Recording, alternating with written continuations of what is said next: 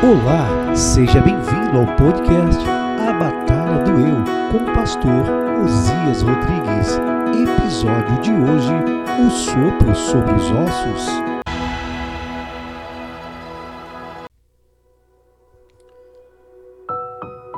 E ele me disse: Profetiza ao Espírito, profetiza, ó Filho do Homem, e diz ao Espírito: Assim diz o Senhor Deus: Vem dos quatro ventos, ó Espírito, e assopra sobre esses mortos para que vivam.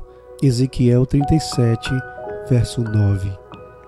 Nenhum outro fenômeno da natureza é tão impactante e imprevisível quanto o vento. Ninguém o pode tocar ou enxergá-lo mas é impossível não sentir seus efeitos. Suas ações estão além da vontade humana. Não temos uma chave capaz de controlar sua força, nem os resultados que ele produz. Talvez seja por isso que Deus o tenha usado como figura da ação divina. O poder de Deus, como vento, quando passa, tudo muda, nada fica da mesma forma. Tudo se transforma, até os pensamentos ficam cativos dele. Sua atuação é totalmente imprevisível.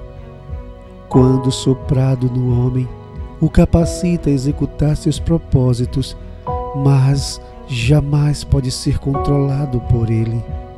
Homens cheios do sopro do Espírito perdem o controle de sua própria vida e, como o vento, são guiados para onde o Espírito mandar. Senhor, sopra teu Espírito em mim, até que meus pensamentos e ações se tornem servos da tua suprema vontade. A luta contra o eu é a maior de todas as batalhas.